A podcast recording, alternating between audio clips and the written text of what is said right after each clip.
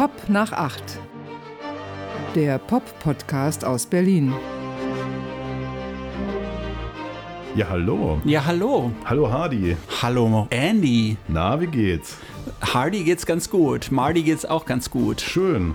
Ich, ich überlege wirklich, ob ich mich nicht Hardy nennen soll Ja. in Zukunft. Das ist eine gute Idee. Hardy Böttcher. Hardy Böttcher. Why not? Why not? Ich meine, Martin ist ja auch kein schöner Name. Manche sagen, Martin, das ist so ein Wichsername.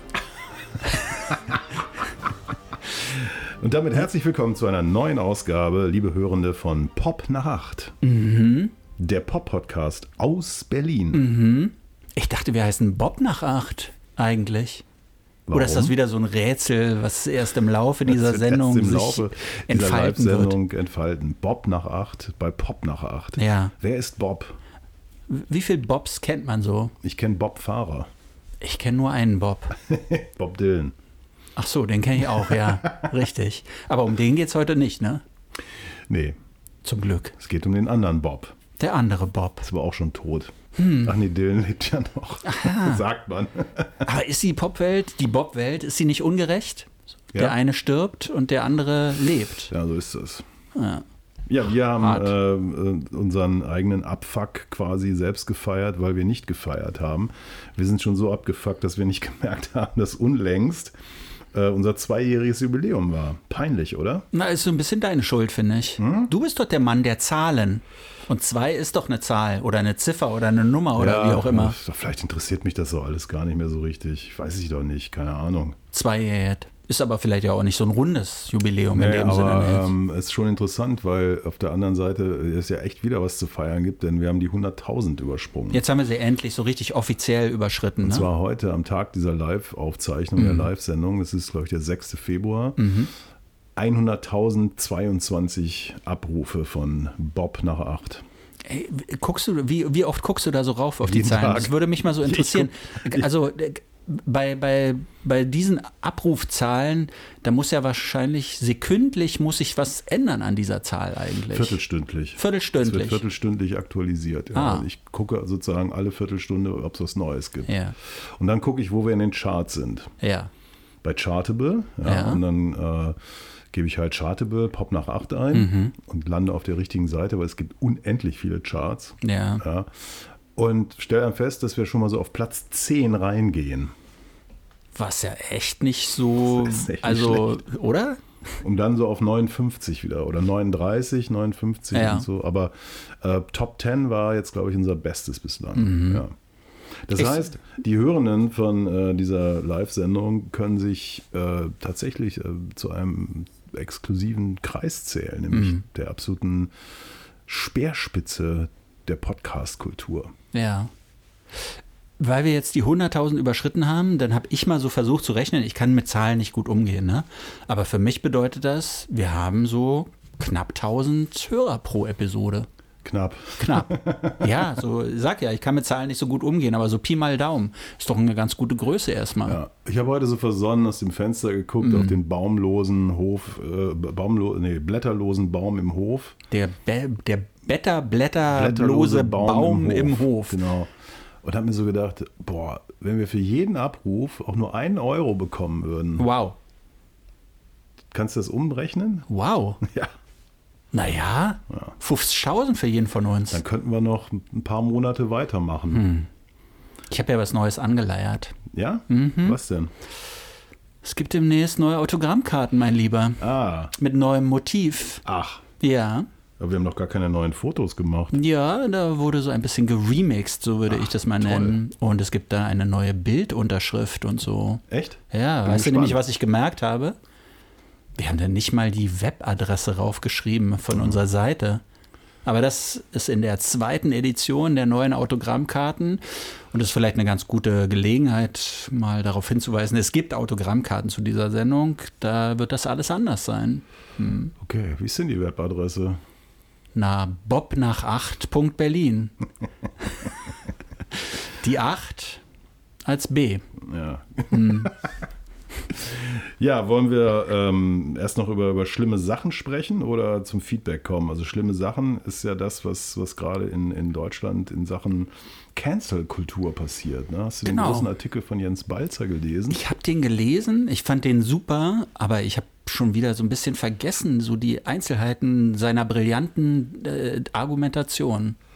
Ja, es geht um Strike Germany, ne? Genau. diesen, diesen Boykottaufruf, der von unzähligen Menschen unterschrieben wurde. Äh, 99,8 Prozent davon kennt man allerdings Mhm. nicht. Dann gibt es auch ein paar, die kennt man.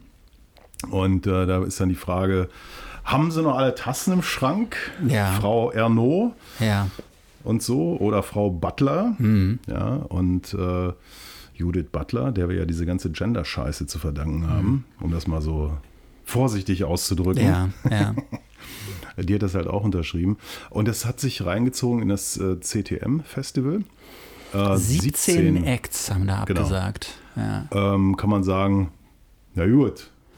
Ja, Chance verpasst, mal nach Berlin zu kommen für Umme. Ja, ich meine, lass mal kurz ins, ins Detail gehen. Äh, CTM ist ja wirklich inzwischen eins der, der wichtigsten Festivals für experimentelle elektronische Musik. Es wird immer gesagt, das wichtigste in Europa, eins der wichtigsten weltweit.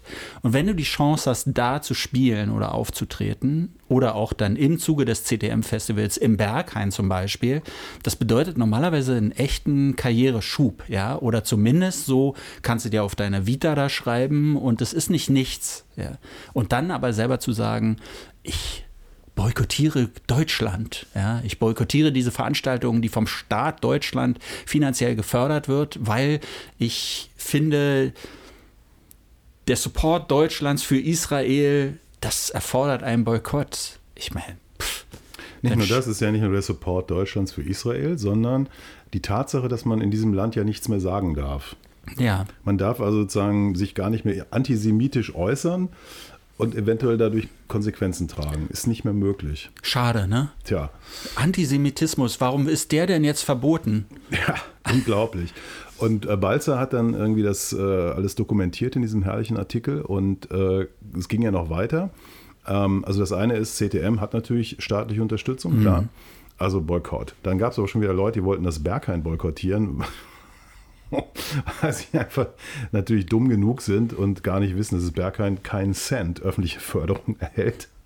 Aber na gut, lasse blöd sein, kann man nichts gegen machen. Ja, aber bei, bei Berghain, da war ja das Ding, die hatten ja so einen Typen, der da auftreten sie haben, sollte. genau, sie ne? haben einen rausgefeuert. ja. Genau, und der hat ja nicht nur, trägt er bei Auftritten irgendwie äh, so Support Palestine und so solche T-Shirts und sowas, sondern das ist tatsächlich jemand, der diese Hamas-Attacke vom 7. Oktober total relativiert hat. Und ähm, dann muss man echt sagen, ja, zu Recht wird der da wieder rausgeworfen. Aber klar, wir sind jetzt in dieser Erregungsspirale und dann heißt es halt gleich, boykottiert das Berghain, was dem Berghain, glaube ich, relativ egal ist. Ja, ich denke auch. Dann gab es irgendwie eine Demo, 250 äh, äh, Nasen haben sich irgendwo vor, glaube vor den Reichstag gestellt, sich die Münder zugeklebt. Balzer sagt in einem Radiointerview dazu, das erinnere ihn an äh, Querdenker-Demos, Ja. weil ähm, also die Behauptung, man dürfe in diesem Land nichts mehr sagen, würde allein schon dadurch konterkariert, dass er in, seiner, in seinem Wohnort in Berlin-Mitte äh, pro Woche drei äh, pro-palästinensische Demos an, an sich äh, vorbeiziehen äh, sehe. Ähm, und das, das, es geht dann irgendwie noch weiter. Der nächste Vorwurf ist, dass diese ganze Geschichte ja neokolonialistisch ist, weil die CTM und natürlich auch einige andere Veranstaltungen äh, Ak- Akteure des globalen Südens nur deshalb verpflichten würden, um äh, das Ganze aufzufrischen, was sie da veranstalten. Also quasi das, das Blut, das, das virale, vitale Blut des äh, globalen Südens in, in ausbeuterischer Weise auf diesen Festivals äh, nutzen. Und da wird es dann irgendwie komplett blöde. Ähm, Genau, und- denn was wäre denn, wenn, wenn auf solchen Festivals dieser globale Süden nicht mehr stattfindet? Wäre für den globalen Süden nicht so gut. Ja, Ja, es ist alles total bescheuerte Sache. Ich, ich möchte es trotzdem noch einmal sagen, ich finde, ähm, ich, ich würde sofort unterschreiben, äh, Friedensverhandlungen jetzt oder Waffenstillstand jetzt, weil ich es natürlich auch furchtbar finde, ähm, diese Angriffe, bei der die Zivilbevölkerung leiden muss und, und, und, und. Ne? Aber nach wie vor hätte die Hamas am 7. Oktober nicht diesen Angriff gestartet, bei dem über 1000 Menschen getötet wurden, etliche verletzt wurden. Sie haben Kinder, Frauen vergewaltigt, Kinder entführt und sie haben ja nach wie vor diese Geiseln. Wenn das alles nicht passiert wäre, dann wäre diese ganze Gewaltspirale gar nicht in Gang gekommen. Und deshalb, ich meine, ein bisschen kann man ja schon mal fragen, wer hat denn Schuld an dieser Eskalation? Ja, ja. Spannend ist dann, ähm, dass auch Jens Balzer lernen muss, dass von ihm geschätzte KünstlerInnen auch ziemliche Deppen sein können, mhm. was für mich persönlich keine Überraschung ist. Dafür kenne ich einfach oder habe zu viele getroffen. Aber das ist natürlich so, du hast irgendwie Leute, die du verehrst und musst dann feststellen, Jesus, da ist ja gar nicht viel los zwischen den beiden Ohren äh, da im Kopf. Und gab dann noch diese schöne Geschichte, dass Julia Holter, die er seit Jahren äh, positiv verfolgt als Kritiker und richtig äh, toll findet, ähm, eine neue Platte demnächst rausbringt. Und da gab es irgendwie die Idee, äh, eine moderierte, mit ihr zusammen eine moderierte Vorstellung dieser Platte, so exklusiv für so ein, ja, wer eben davon weiß und dann da hinkommt, kriegt das halt mit. Dann hat sie aber irgendwie vorab gefragt, ob diese Veranstaltung, die Jens Balzer und ein Freund von ihm in irgendeiner Location in Kreuzberg selbst organisiert haben, ob die in irgendeiner Weise vom deutschen vom Staat. Schurkenstaat äh, Deutschland mitfinanziert würde, bla bla bla, und wollte da irgendwelche Versicherungen oder sonst was haben. Und dann haben die nur gesagt, ach weißt du, und haben es dann abgesagt. Lass von uns sich absagen. Aus. Ja. ja. Und äh, bin gespannt, wie das weitergeht. Also es ist tatsächlich so, dass die ähm, der, der, der Platz sich langsam lichtet im CD-Regal, mhm. weil ähm, man doch mit einigen Leuten dann auch, auch gar nicht mehr so miteinander zu tun haben möchte für mich eine große äh, Enttäuschung. Das Sleaford Mods ja auch. Ja. Sich inzwischen, sind sie auch inzwischen umgefallen, was ich nicht irgendwie unbedingt erwartet hätte und weil sie lange stabil waren. Und das wird jetzt immer mehr. Ja. Ich kann das so ein bisschen verstehen, wenn Leute aus bestimmten Ländern kommen, was weiß ich, zum Beispiel Ägypten, ja, nur mal so als Beispiel, ähm, Musiker, und die sagen dann, wenn bekannt oder wenn sich das wird ja alles immer nicht so, so bis ins Detail, alles so wahrheitsgetreu wiedergegeben. Aber wenn es dann auf einmal heißt, sie würden auf einem Israel-freundlichen Festival oder sowas spielen, so ist ja dann die komplette Verkürzung dieser, dieses Narrativs. Dann werden nicht nur sie selber, sondern eventuell auch ihre Familien bedroht. Und dann kann ich es irgendwie verstehen, dass die vielleicht einen Rückzieher machen. Aber all diese etablierten Künstlerinnen und Künstler, dass die mit so einem, mit so einem Boykott-Scheiß mir hier um die Ecke kommen, das finde ich echt ultra enttäuschend. Muss man vielleicht nochmal darauf hinweisen, dass äh, ein beliebtes, beim deutschen Billo-Touristen beliebtes Urlaubsland, nämlich das Billo-Land Ägypten, mhm. da ist ja äh, der Antisemitismus quasi Teil der Staatsräson. Ja, also und gleichzeitig ist, äh, ist, das ja aber trotzdem einer der wenigen Staaten, die die Verbindung oder Connections zu Israel haben. Tunnel. Ne? Nee, die, die haben ja mit denen Abkommen und ähm, die, da wird ja sogar über, über Grenzübergangsregelungen und, und, und und sowas äh, verhandelt. Ne? Und deshalb, ja, trotzdem ist alles abgefuckt, ganz ehrlich. Stimmt. Und da können wir ganz schnell noch eine andere Veranstaltung mhm. äh, erledigen, ab wegen, du hast gerade das schöne Wort Abfuck genannt. Das ist ja eigentlich nicht mein, meine Sprache. Nicht ne? deine Aber, Sprache, nee. Ja. Aber let's face it, ähm, ich habe die Grammys so gut wie gar nicht wahrgenommen. Du, du erwähnst die Grammys, ne? Der wichtigste Musikpreis der USA, sagen der ja Welt. manche. Der, der Welt, Welt, ja. Das kommt jetzt ein bisschen unerwartet. Ich möchte da gibt es ja 95 Kategorien oder 94 oder 97, irgendwie sowas, 94. In, der, in denen Leute was gewonnen haben. Und es gibt in jeder Kategorie natürlich auch Nominierte. Ne? Ich würde jetzt gerne alle Nominierten und alle Sieger in allen Kategorien vortragen.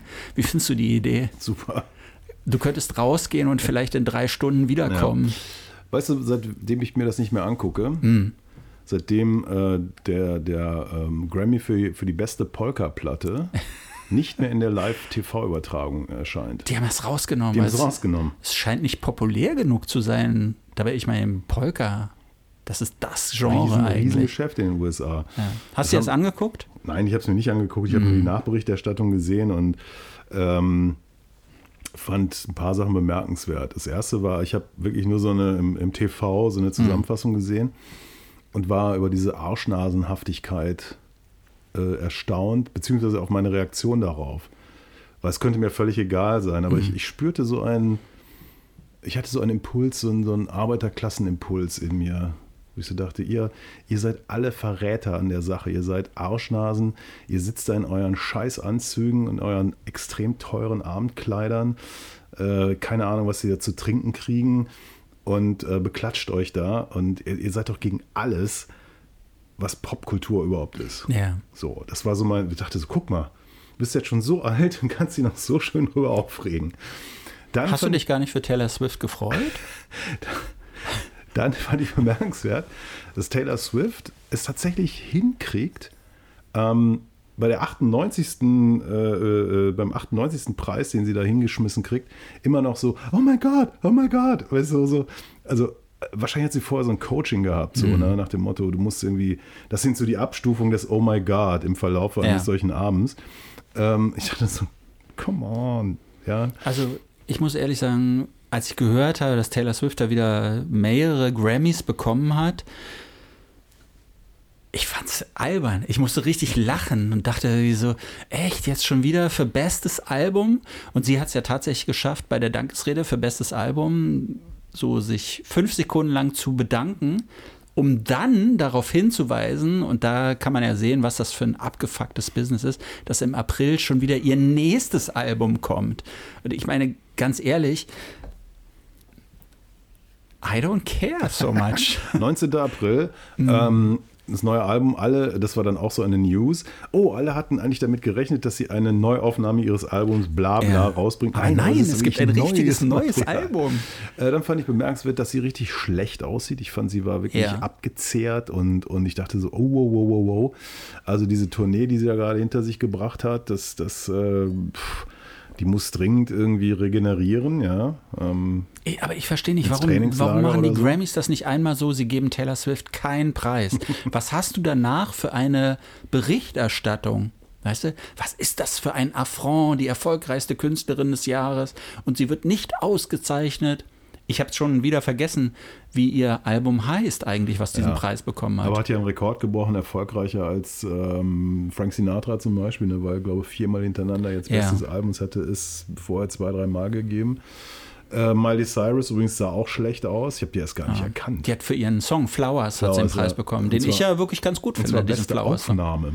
Genau. Fand ich wir- ganz interessant. Also wir hatten das, glaube ich, letztes Jahr schon mal so, da, da gibt es ja so unterschiedliche Kategorien und man fragt sich manchmal, was, was ist der Unterschied zwischen bester Aufnahme und bestem Song eigentlich? Da wird dann, glaube ich, bei bester Aufnahme auch der, da wird, glaube ich, sie ge geehrt und bei bester Song werden die Songwriter geehrt oder so oder vielleicht ist es auch umgekehrt. Es gibt ja KritikerInnen des äh, Grammy-Preises, die sagen, diese Veranstaltung ist so unübersichtlich, dass sie eigentlich völlig egal ist. Ja, dann natürlich wieder so ein, so ein Auftritt von Billie Eilish, wo, Mhm. wo sie da irgendwie ins Mikro murmelt. Ja. vom Piano begleitet.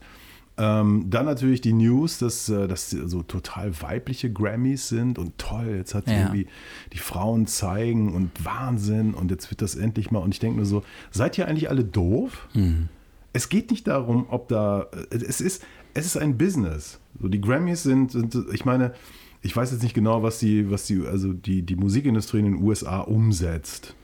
Ähm, das ist ein bisschen was und das ist weitaus weniger als äh, Kellogg's Cornflakes umsetzen im Jahr.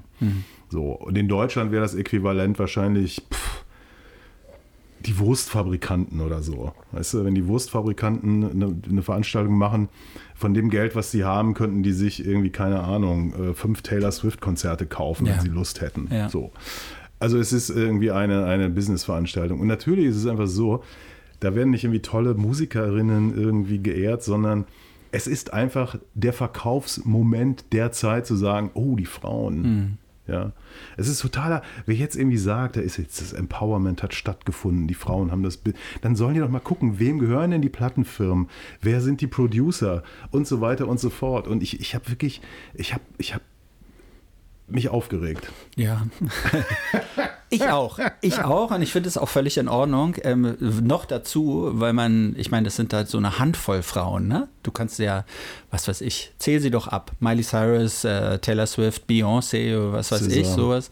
SZA hat mich so ein bisschen gefreut, weil pff, es war ja erwartbar, dass, dass sie endlich auch mal was bekommt, so. Aber sie gehört, glaube ich, noch nicht zu den ganz Großen so, so dazu. Sie spielt dann auch nicht so ganz so in dieser Liga natürlich mit. Aber es sind ja trotzdem, und d- das es hat für die normale Künstlerin, die um die Ecke ihr Album aufnimmt, hat das null Auswirkungen, null. ob jetzt Frauen da den Grammy bekommen oder nicht. Ja, ich reg mich darüber nicht auf. Ich würde aber auch dir zustimmen, klar, das ist alles Business, Business, Business und es interessiert uns so aus kultureller Sicht, glaube ich, eher weniger. Ja. Ja, der Mercury Prize hingegen ist ja Mhm. kein Business Das Prize. ist ein Kritikerpreis. Ein Critiker Prize. Critiker Prize. Weißt du, wer der jüngste Gewinner war von dem Mercury Prize bislang? no, Dizzy Rascal. Dizzy Oder Rascal. Rascal. Dizzy Rascal muss man Das ist so schade, weil ich spreche in ein paar Tagen hier nach dieser Live-Aufnahme spreche ich mit Dizzy. Ja. Mhm. Der hat eine neue Platte, Don't Take It Personal heißt die. Und ich finde die super. Mhm. Ich finde die total super. Das ist so, als Grime damals aufkam, äh, äh, alles, was, was, so, was ich toll daran fand, ist da drauf. Grime, diese englische Abart Genau. des Hip-Hop eigentlich. Genau, so ja. die, die ja irgendwie nur in England funktioniert. ja. Es hat in Deutschland nicht funktioniert, es hat in den USA so ein bisschen funktioniert. Da gab es ein, zwei Artists, die da irgendwie so reüssieren konnten. Und äh, es sind ein Haufen Stücke drauf, nicht sonderlich lang, jeweils der einzelne Track. Und es ist knattert, rattert, äh, du verstehst fast kein Wort. Wenn man mal was versteht, ist es total witzig. Ähm, ist halt super, super London. Dann gibt es so die Momente, die, auf die wir dann alle warten, so dystopische Burial-Sounds und äh, irgendein ein komischer MC, der dann zu Gast ist, macht die ganze Zeit nur so waff, waff, waff, waff, waff. Und also richtig so, weißt du, Aber was hast- ist das? Who let the dog? Nein, Dogs nein, nein, nein, das ist einfach 2.0? so, so, Nein. so ah, grimy eben Ja. und so, ne? Und ähm, das Schöne ist, das ist eine Hommage, sagt er, an die Rave-Kultur. Und ähm, Aber ich war doch Teil der Rave-Kultur. Ich war doch Teil der Rave-Kultur. der seelenlosen Maschinenmusik. ja, ja. Aber ich finde es halt so witzig, weil wir erleben ja gerade, wie irgendwie so Jungle so ein Comeback hat und die ganzen Protagonisten sind halt so unser Alter, vielleicht ein bisschen jünger teilweise, also Dads inzwischen und äh, trotzdem äh, schmeißen sie immer noch die fiesen Beats raus und ich finde das toll, wie das so zusammenkommt. Und ich finde es halt total englisch, was ich dann irgendwie auch gut finde und ich war, ich war echt geflasht, dass ich in meinem Leben nochmal, was ja auch vielleicht nicht mehr so lange währen wird, keine Ahnung, aber dass ich nochmal ein Dizzy Rascal Album toll finde. Ja. Don't Überrascht mich personal. jetzt, ähm, weil ich habe mich, ne, wenn ich gewusst hätte, dass du es schon gehört hast und dass du darüber redest, hätte ich mir es vorher richtig gut angehört. Ich hangel mich gerade so von Tag zu Tag und das muss noch eine, muss noch zwei Tage warten, bevor ich mir es anhöre. Ich glaube, es wird dir gefallen. Ich ja, du wirst glaube es ich auch. So wie Ja. du es beschrieben hast, denke ich schon. Ist für, für dich Bushido so ein bisschen der, ist, ist der, der deutsche Grimer? Es gibt keine deutsche Entsprechung von Grime, ne? Nein, gibt's nicht. Nee. Was total schade ist. Ich verstehe das nicht. Ja, warum gibt's das nicht? Weil wir nicht, wir sind keine Engländer. Wir sind einfach nicht cool. Genau, wir sind keine Popnation, das kommt natürlich dazu, aber wir haben auch gleichzeitig in den Städten, in den Innenstädten noch nicht diese englischen Verhältnisse. Ne? Das, Das, das hat ähm, mir ein, ein irischer Musiker letztens gesagt. Mhm. David Hedderman, der schon ein paar Jahre in Berlin lebt und der auch sagt, ganz schön abgefuckt. er hat hier in der Nähe meiner äh, Behausung hat er einen kleinen Übungsraum ja, und der ist so im Souterrain. ja, Und er meinte so, ja, das ist ja alles so beschissen hip geworden, diese Gegend und überhaupt. Und diese, der hasst auch diese, der hasst die Leute so, wie ich sie hasse, obwohl er ihre ist.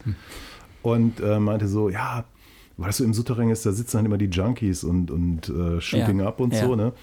Und er meint, aber es wären eigentlich noch die einzigen Leute, mit denen er sich unterhalten. soll doch froh sein, dass die überhaupt da sind. Ich fand das irgendwie krass. Weißt du, er ist auch so, er steht wahrscheinlich auch in der Schlange bei La Maison und kotzt ab und freut sich, wenn dann wieder so ein abgefuckter Typ was Mhm. Ja, aber das ist ja noch so ein bisschen anders, ne? Äh, In Berlin zum Beispiel und auch in Hamburg und sowas, da, da lebt man praktisch Tür an Tür, wenn man so möchte. Also da, da hast du so eine Leute wie dich, also praktisch Millionäre, ne? Die, die hier in Berlin auf Kosten der Arbeiterklasse sich so durchtrinken, sage ich mal. Und auf der anderen Seite, zehn Meter weiter, wohnt der Junkie in seiner selbst gebastelten Wohnung unter einem Balkonvorsprung. Ja. Ja, ja ist so. Ist so. Aber ich, krieg, David- ich krieg das gar nicht mit. Ich wohne ja in Mitte. Ja, ja, ne. Da gibt es keine Junkies. Aber, aber David meinte, dass ähm, im Vergleich zu anderen Städten Berlin also für die Größe doch eine sehr, sehr sichere Stadt sei. Also wenn man das mal mit Dublin zum Beispiel vergliche, Hm. Ja. Das wäre richtig abgefuckt. Ah, ich habe auf Instagram so ein lustiges Video gesehen. Das war so ein Typ mit Migra-Hintergrund. Der hat so sich gefilmt am U-Bahnhof. Der meinte, er hat so eine Paranoia, dass er jederzeit Opfer eines Überfalls werden kann. In Berlin. In Berlin. Und der war am Zoo, äh, hier am Zoo, ne, Zoologischer Garten, da oben an der S-Bahn-Station. Er meinte, er hat so eine Strategie entwickelt, wie ihm das nicht passieren kann. Er muss an der U-Bahn-Treppe, wenn du oben auf dem Bahnsteig stehst, muss er sich immer genau an die Stelle positionieren, wo ihn von hinten, wenn die die Treppe hochkommen auf den Bahnsteig, niemand greifen kann und mhm. so nach hinten ziehen kann. Ja. Aber er darf auch nicht an der anderen Stelle des Geländers stehen, über dem Treppenhaus, wo er, wenn jemand vom Bahnsteig kommt, ihn runterstoßen kann. Also muss er da immer genau in der Mitte stehen, wo niemand von hinten kommen kann. Und wenn jemand von vorne kommt, dann ist nicht so schlimm, wenn er nach hinten umfällt. Das stirbt ja, dann auch ja, nicht. Ja, Fand ich traurig. Ja, aber das sind diese Gedanken. Ist vernünftig. Sehr schlau. Ne? Also ich, wenn ich, between me and you, ja. Ja, wenn ich äh, öffentliche Verkehrsmittel nutze, U-Bahn, S-Bahn, mhm. ich gucke immer, ob jemand hinter mir steht. aber da steht ja immer jemand. Ja, aber ich positioniere Ach so, mich du dann guckst, so, dass, wer da steht. Ja, ja, ja. Ja, Und, ja nicht nur wer, sondern ich gucke immer so, dass ich so stehe, dass, dass mich keiner vor, die, vor den fahrenden Zug schmeißen kann. Deshalb fahre ich Fahrrad, da kann mir nichts passieren. Von Absolut. hinten wird nie jemand kommen. Genau, das sicherste Verkehrsmittel in Berlin, absolut. So ein Fahrradaktivist, ich weiß nicht, das war in Westdeutschland, nicht in Berlin, hm. der sich seit Jahren, der hat praktisch so eine Art Kleinkrieg gegen die Stadt angefangen, weil er sich für so eine die Sicherheit auf einer Straße eingesetzt hat. Und er ist genau auf dieser Straße von hinten von einem Auto oh, erfasst fuck. worden und getötet worden. Oh Gott. Das ist schon, ich weiß nicht, was sagt man, ist das Ironie der Geschichte oder? Ich weiß nicht. Hm. Tat Bitte. mir so ein bisschen leid. Ja, ja. Finde ich auch schlimm. Leute sterben ja einfach so, ne? Ja. Toby Keith ist gerade gestorben. Du meinst der große Country-Musiker? Ja. Ja. Hatte ich das sehr traurig Nein, gemacht? Ihn Auf nicht. einer Skala zwischen 1 und 10, wie traurig hatte ich das gemacht? Überhaupt nicht. Du kanntest den wirklich nicht? Nee. Ich kannte den. Persönlich? Nee, ich habe mal irgendwann vor Jahren ein Video ich weiß gar nicht, wo ich das gesehen habe. Lief das im Fernsehen? Ich glaube ja, wahrscheinlich Silvester oder so in irgendeiner Sendung. Und da hat er seinen Song I Love This Bar gesungen. Und dieser Song, der ist total herkömmlich aufgebaut. Wie so ein richtiger Country-Song, die Steel-Gitarre weint im Hintergrund und so. Der, der Beat ist total stumpf eigentlich. Und da singt er so über in seiner Stammbar, was da alles so, wer sich da so trifft die Loser und die Hooker, also die Prostituierten und der Worker und der Country Music Freak und die gescheiterte Frau und sowas, die treffen sich da alle It's my kind of bar, singt er da so. Und damals dachte ich so, das ist ein ganz cooler Song, obwohl mhm. das ein scheiß Country-Song ist und so. Und den verbinde ich immer mit Toby Keith. Aber man kann mit Toby Keith noch ganz viele andere Dinge verbinden. Der war ja so ein richtig reaktionäres. Ah. A-Hole, mhm, ja, mhm. sage ich jetzt mal vorsichtig, der unter anderem, das war einer der wenigen Musiker, der sich bereit erklärt hat, bei der äh, Amtseinführung von Trump 2017 Ach. auf der Party zu spielen. Der war das, ah, ja. Mhm. mhm. Der hat das gemacht. Und der hat ja auch nach den Angriffen, hier nach den Attentaten von 9-11 2001, hat er so einen Song veröffentlicht. Der fängt erst sehr traurig an und hier, ja, wie ist die Flagge? Blau, Weiß, Rot der USA, Star, Spangled, äh, Star Spangled Banger. Banner. Ja, Entschuldigung. Was, was trinken wir denn eigentlich heute? Fällt mir da an der Stelle komischerweise ein. Ähm, ähm, äh, Ancien Ton, Aha. Grand Reservé Chardonnay. Ja, also der, da hat er jedenfalls so einen Song gerne gemacht. übrigens, wenn ich das noch sagen darf, ja. gerne auf Holz gelegen hat. Das schmeckt man auch. Er schmeckt nämlich nach Wein. ja. Und ähm, da hat er so einen Song rausgehauen und der fängt so traurig an und dann im zweiten Teil ist es so, ja, ihr werdet schon sehen, was wir hier, die USA, wir, die, die, das Land hat zwar jetzt ein blaues Auge, aber wir werden euch den Stiefel so weit in den Arsch treten, das werdet ihr noch so dermaßen bereuen. Und man sagt da so, dass er die, sagen wir mal, die Stufe oder die Grenze zwischen gesundem Patriotismus und wirklich verhohlenem Nationalismus, dass er die damit überschritten hat. Guter Mann. Ja? Okay. Es war ganz lustig, als er gestorben ist. Ich habe beim Deutschlandfunk Kultur da gerade moderiert, gearbeitet. Und da wurde sich dann so umgehört, welcher Kritiker, welcher Popkritiker vielleicht ihn verabschieden könnte. Gibt ja dann immer so Kollegengespräche, Toby Keith, wer war das und sowas. Und alle Anfragen liefen ins Leere. Es wurde immer nur gesagt, der Typ ist ein Arschloch, über den wollen wir nicht reden. Na gut. Du sagst guter Mann. Ja, ich finde das so ganz gut, so, wenn man, also. Naja, aber dieser Hurra-Patriotismus, ganz ehrlich, ich meine, er hat uns ja auch vieles von dem, was wir heute beklagen, so überhaupt erst ins Nest gelegt als Ei. Taylor Swift? Taylor Swift ist relativ stabil, Helene ist auch stabil. Ich habe übrigens jetzt endlich das neue Album von Mine gehört, also nicht mal ganz, Ja, teilweise gehört. ja. Äh, hab, ist mir nämlich nicht zugeschickt worden. Und da Ist das so einen- ein Non-Menschen an den sogenannten Promoter? Und da gibt es einen Song, da klingt sie echt wie Helene Fischer, fand ich interessant. Aber das jetzt nur am Rande. Wir haben ja noch viel, viel mehr zu tun. Ja. Und wir haben so viel mit ähm, zu tun, dass ich mich frage, ob wir nicht vielleicht unsere gesamte Feedback-Runde in der nächsten Episode Vielleicht machen wir das, obwohl sich so sehr viel angesammelt hat. hat aber sehr viel angesammelt. vielen Dank schon mal an dieser Stelle für die ganzen Zuschriften an die Mailadresse mail at popnach8.berlin. Genau, und ich blende nochmal jetzt kurz die Telefonnummer ein. Achtung. Nee, die ist doch bekannt. Ja, aber ich habe eine Mail äh, gesehen, da sagte jemand, äh, Moment, das, das kann Die ist nicht gar nicht bekannt? Ist gar nicht bekannt. Wir müssen die öfter sagen, hieß, Ja. da, hieß es da, glaube ich, ne? Ja, weil es könnte nämlich sein, dass es was zu gewinnen gibt. Vielleicht. Ja. ja. Von Bob. Von Pop. Von Pop. Ja, herzlich willkommen zu Bob nach 8, Season 1, Episode 106. Mhm. Wenn mich nicht alles täuscht. Sagst du nach einer halben Stunde. Sag ich eine halbe Das Stunde. ist eine Premiere, so spät das zu sagen. Aber tatsächlich, wir machen heute Bob nach acht, nicht Ja, es Pop fängt, nach es acht. fängt jetzt so eine neue, neue Situation einfach auch an. ja. Weißt du? ja. ja, genau. Bob. Wer ist Bob? Ich glaube, es ist Bob Marley, der Bob damit Marley. gemeint ist. Lively up yourself. No woman, no cry. Herrlich, oder? Hat schon gute Songs gemacht, oder? Ah, unser Bob. Unser Bob. Es hat einen Grund, warum wir das machen. Äh, Eine international aktive Filmfirma, nennen wir sie Paramount, Ja, kontaktierte mich bereits im Jahr 2023. ja. Ich glaube, auf Anraten eines ebenfalls in der Filmpromotion tätigen Menschen, der aus seltsamen Gründen wie auch immer Fan von mir ist. Ja, Und let's face it, wenn Paramount anruft, da sagt man nicht nein. Woher hatten die die Nummer? Achso, die ist ja bekannt. erstmal- genau. Nee, es war ja eine E-Mail, es war ja gar kein okay. Anruf. Ähm, und da war die Frage, ähm, was, was, ob wir was für sie tun könnten. Ich so, weil es gibt ja einen Bob Marley-Film, ein Biopic. One Love. One Love, genau. Und ähm, ich natürlich, mein erster Gedanke war, wie viel? Genau.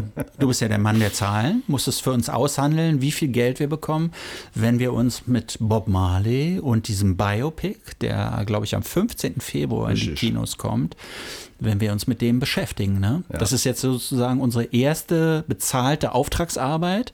Es ist, ähm, Na, ist sie nicht. es ist ein Söldnerdienst im nicht. Dienste der Industrie. Sag uns, wie viel Geld wir dafür bekommen. Was baust du hier für ein Narrativ auf? Das Sag uns doch, wie viel Geld eine, bekommen wir denn? Eine, Sekunde lang war die Frage, wie viel. Und dann habe hab ich ja sofort das Gespräch mit dir gesucht, den Austausch. ja. Weil es war völlig klar, das können wir gar nicht. Für Geld Inhalt Für liefern. Geld irgendwie jemandem irgendwas äh, machen. Doch, das können wir schon, aber das würde halt relativ viel Geld sein müssen. Und es wäre vielleicht auch nicht in diesem Rahmen. Genau. So. Ja. Anyway, ähm, Sag es, wie viel Geld wir bekommen. nix. Nix. Ja. Man muss es einmal aussprechen, oder? Das ist wirklich wieder so ein Loser-Move natürlich vom Pop nach 8 oder vom Bob, Bob nach, nach 8 acht. in diesem Falle. Wir kriegen tatsächlich nichts dafür, Gar dass wir nichts. darüber sprechen.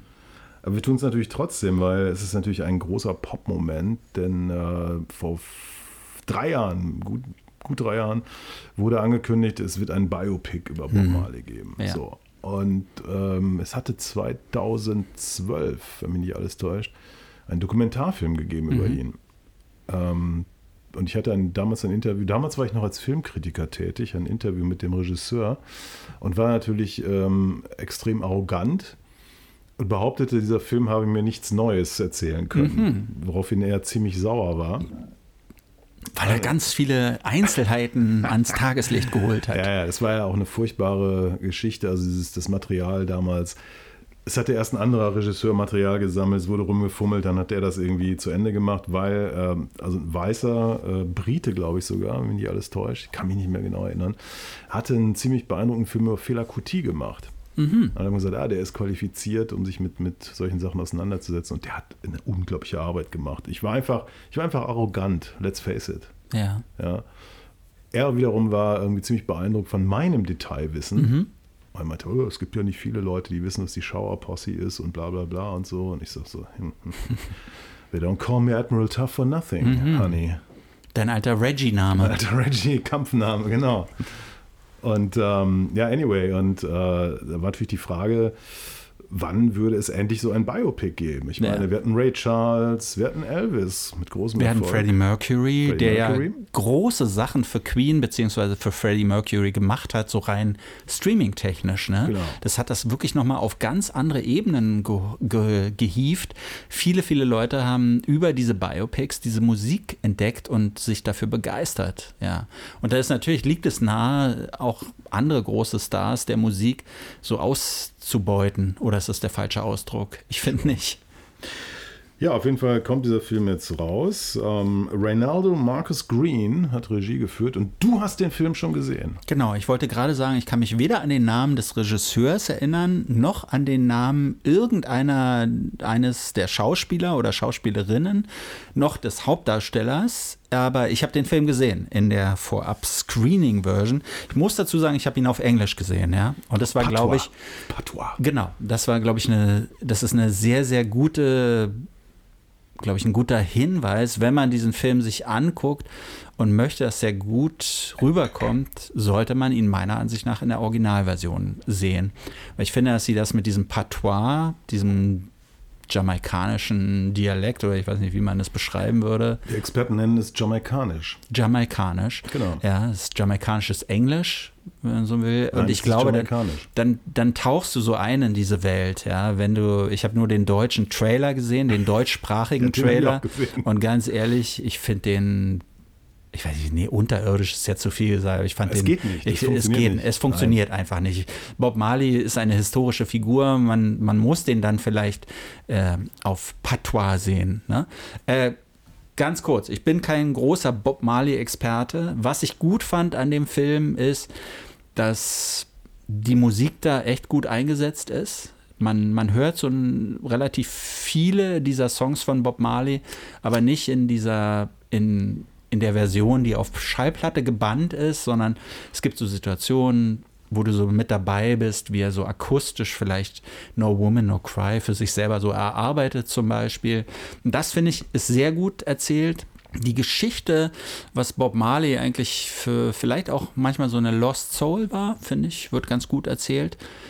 Wer ein bisschen zu gut bei diesem Film wegkommt, ist meiner Ansicht nach Rita Marley, die Frau und Mutter vieler Kinder von Bob Marley. Die alte Kubanerin, wie ich sie nenne. Ah, die hat nämlich ähm, bei diesem Film als Producerin mitgearbeitet und hat, glaube ich, dafür gesorgt, dass sie extrem gut wegkommt, ja. Natürlich. Und sie, der Film erzählt das so, sie hat ihm erst zu Rastafari gemacht eigentlich. Über sie hat er den Weg zur Religion gefunden. Es ist ganz interessant. Es ist ja über Bob Marley bekannt, der hat nicht nur Rita gehabt, ne? Der hat ähm, auch ein paar andere Frauen gehabt. Und das nur in einer Szene ist das so ganz verschämt irgendwie angedeutet. Da steht so ein junges Mädchen vor dem Studio, wo Bob Marley gleich reingeht und er telefoniert gerade mit Rita, die noch auf Jamaika ist. Und er ist halt in, in London irgendwie, ist geflohen, nachdem dieses Attentat auf ihn und seine Menschen da passiert ist. Und da steht halt dieses junge Mädchen und, und wartet so ein bisschen. Und das ist alles, so, so wird das einfach nur angedeutet, dass da natürlich noch andere Frauen waren. Ja, es sind sieben, sind bekannt. Kinder. Kinder Mhm. mit anderen Frauen. Ich halte das für die Spitze des Eisberges. Spannend ist, dass er ja mit Miss Universe, nämlich äh, der jamaikanischen Miss Universe, Mhm. ähm, Cindy Breakspear, den Sohn Damien gezeugt hat. Ah, okay. Damien Junior Gong Marley, Ja. 1978 geboren, also hat vom Alten eigentlich so gut wie gar nichts mitgekriegt. Ja. für mich der talentierteste aus den Findest du Siggy Marley gar nicht so einen guten Musiker? ich nicht so talentiert. Damien Junior Gong ist, ist Mhm. äh, für mich das Shit. Ja. Ähm, der hat tolle Sachen gemacht, wenngleich auch er, aber das ist eine andere Geschichte. Ja, wir müssen das vielleicht mal erklären. Wer ist überhaupt Bob Marley? Ne? Müssen wir das wirklich erklären? ist Aber ich ja- meine, Bob Marley ist Das doch wirklich ein Glo erklären Das muss. ist ne? doch wirklich so ein, Globla ein globaler Musikheld eigentlich. Mhm. Ich meine, da, da wird unglaublich viel verklärt, glaube ich. Äh, aber gleichzeitig die Musik von Bob Marley steht für, weiß nicht, Love, Peace and Harmony. So? ja. Kann man das so verkürzt vielleicht sagen? Erste Fehler. Keine Harmonie oder was? Nee, aber ähm, spannend ist, dass ja, und das ist jetzt fast schon ein bisschen äh, Mhm. unheimlich, dass am Tag der Aufzeichnung dieser Live-Sendung Ah, ja. Bob Marley Geburtstag hat. Ja. 6. Februar 1945 geboren in Nine Miles, Jamaika. Und was vielleicht auch unheimlich ist, vor zwei Tagen ist gestorben der Bassist. Aston Family Man Barrett. Genau. Der ja auch für Bob Marley gearbeitet hat, ne? Oder ich weiß nicht, war der Teil der Wailers? Oder? Ja, ja, der war Teil dieser Band, Wailers, und äh, hat. Ähm, Meine Theorie ist ja, der hat den Film gesehen und ist daraufhin verschieden. Meinst du, es hat ihm den Rest gegeben? Weiß ich nicht, aber das ist zum Beispiel, du hast den Marley Estate schon erwähnt, Mhm. eine dieser Geschichten. Also Barrett hat immer gesagt, ja, er habe maßgeblichen Teil, Anteil gehabt an vielen Songs und er äh, könne das auch irgendwie nachweisen oder hätte da irgendwie Möglichkeiten, das zu beweisen.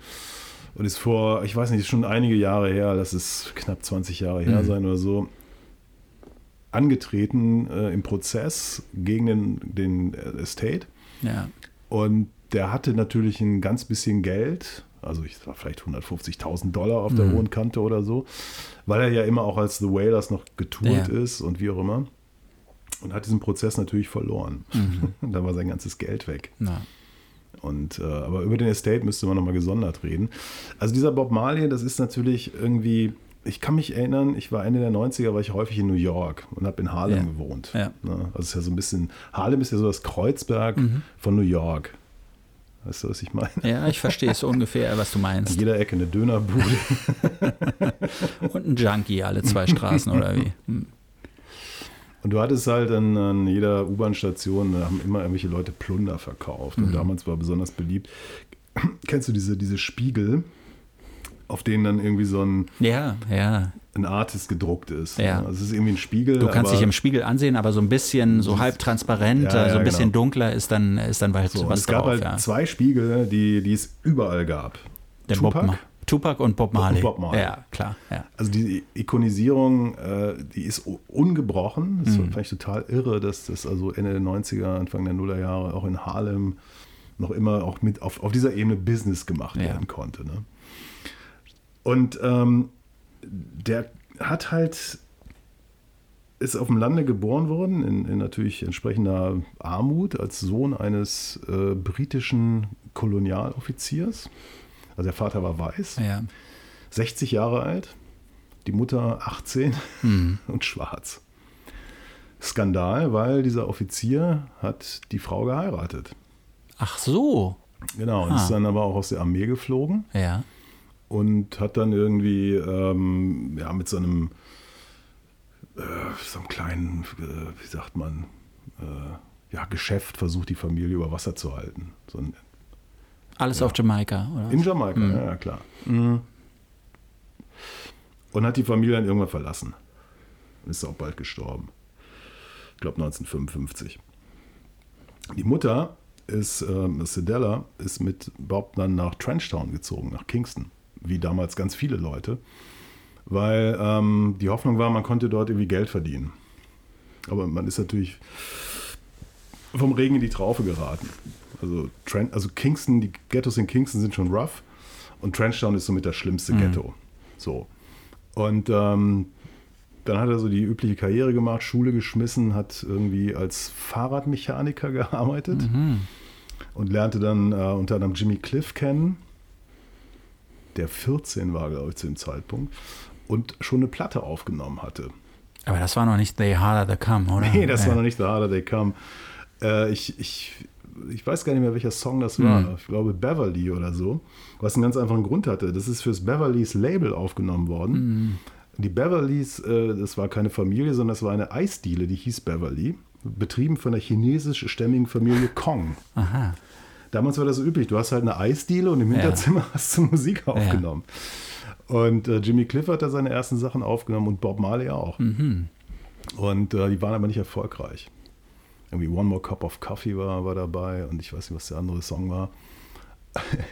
Und in der Geschichtsschreibung heißt es dann, ja, diese Singles waren nicht erfolgreich, so trennte sich Bob Marley von, Ja. von der Familie Kong. Natürlich völliger Bullshit ist.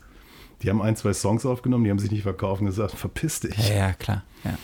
Natürlich prekäre Zeiten. Ähm, und dann hieß es natürlich mal, ja, die Musiker sind natürlich abgezogen worden und so. Ne? Hm.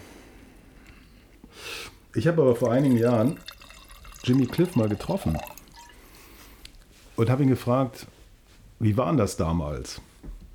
So. Und dass du, ja, ich bin dahin und so. bla, bla, bla, ne? Und da habe ich dann für die Platte, also für die Aufnahmen, zwei Songs, habe ich drei Pfund bekommen. Damals war noch Pfund äh, Ja. in Jamaika. Kurz nach der Unabhängigkeit waren es dann ja Dollar, aber egal. und ich sage dann so, oh, das war aber viel Geld. Und er sagt, ja, ich konnte mir ein paar Schuhe kaufen, einen Anzug und hatte noch Geld für was zu essen übrig. ja. Und ich dachte so, guck mal an.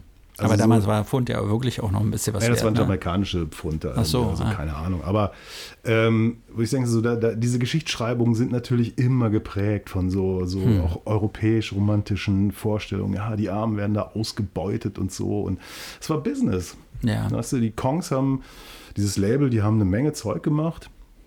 Waren auch durchaus erfolgreiche Sachen bei. Ähm, es war nicht immer so, da wurden Leute ausgebeutet Hm. und pipapo. So.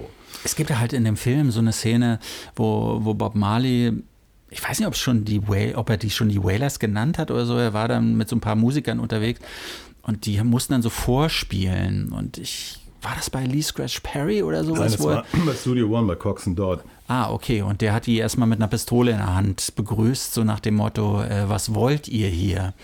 Und dann haben sie erst Das einen aber dann Song. so- erst nach Duke Reed. ja, also wir haben zumindest erstmal einen Song vorgespielt, der war nicht gut, so, und der hat den auch nicht so richtig geflasht und dann meinte er so, ja, ihr müsst jetzt wieder gehen. Ne? Und ähm, dann haben sie so ganz noch so eine Ska-Nummer angefangen und die rockte irgendwie ganz gut, so, hatte einen guten Rhythmus und die Fetze so und das war einfach, glaube ich, nur so, so ging's los, ja. Da wurde er immer so ein bisschen bekannter oder sowas, keine Ahnung. Also Duke Reed war der eine Produzent, der damals wichtig Mhm. war, ähm, auch erfolgreich war. Dessen Geheimnis beim Produzieren bestand tatsächlich darin, dass er als ehemaliger Polizist im Be Besitz einer Waffe war, einer Pistole, gerne mal in, in, das, äh, äh, in die Decke des Studios geschossen hat, Ah. wenn es nicht so lief. Kam- Wahrscheinlich kam war nicht das so die Szene, an. ja. Hat dann ein bisschen Druck ausgeübt. Dementsprechend sind manche ähm, Aufnahmen auf seinen Labels vielleicht ein bisschen steif geraten. Aber klar ist dieser Bob Marley, ähm, der will was. Also der will auf keinen Fall, der ist vor allen Dingen, ist ja ein Outsider, weil er ist relativ hell. Ne? Ja. Er ist halt ein Mischlingskind. Er ist heller als seine ganzen anderen Kumpels. Ähm, das ist nicht einfach in diesen Surroundings dort. Er will da raus. Er hat einen unglaublichen Trieb, da rauszukommen.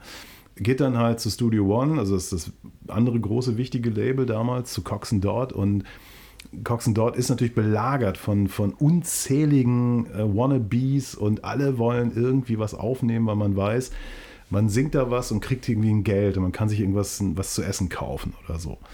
Und ähm, der nervt und, und geht aber auch nicht weg. Und dann dort merkt so, okay, der Junge ist vielleicht noch nicht fertig, aber damit könnte man vielleicht mal was machen. Und er wohnt dann tatsächlich bei Coxen dort unterm Küchentisch. Er schläft unterm Küchentisch oder im Studio, je nachdem. Und äh, aus, aus verschiedenen Besetzungen und, und diversen Benennungen entstehen dann die Whalers irgendwann. Das ist am Anfang sind das sechs Leute. Ganz wichtig, aber eben Peter Tosh ist dabei.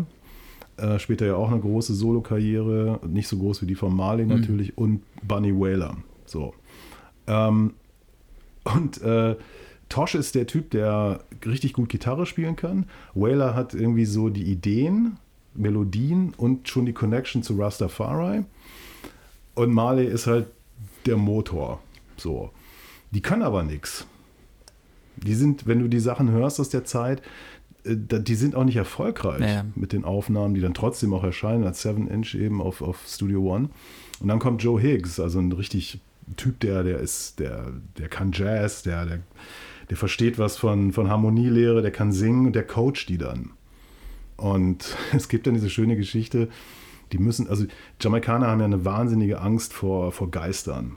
So, das ist so Teil einfach dieser Kultur. Insbesondere Friedhöfe sind Orte, an denen man nicht so gerne ist, weil eben es kann sein, dass da nachts so ein paar Geister mhm. unterwegs sind. Und Hicks treibt sie dann nachts auf den Friedhof und lässt sie da singen. Und die haben natürlich die Hosen voll. Und er sagt dann irgendwann hinterher so, ja, wenn ihr das hier könnt, dann könnt ihr auch richtig vor Leuten auftreten. Okay. Mhm.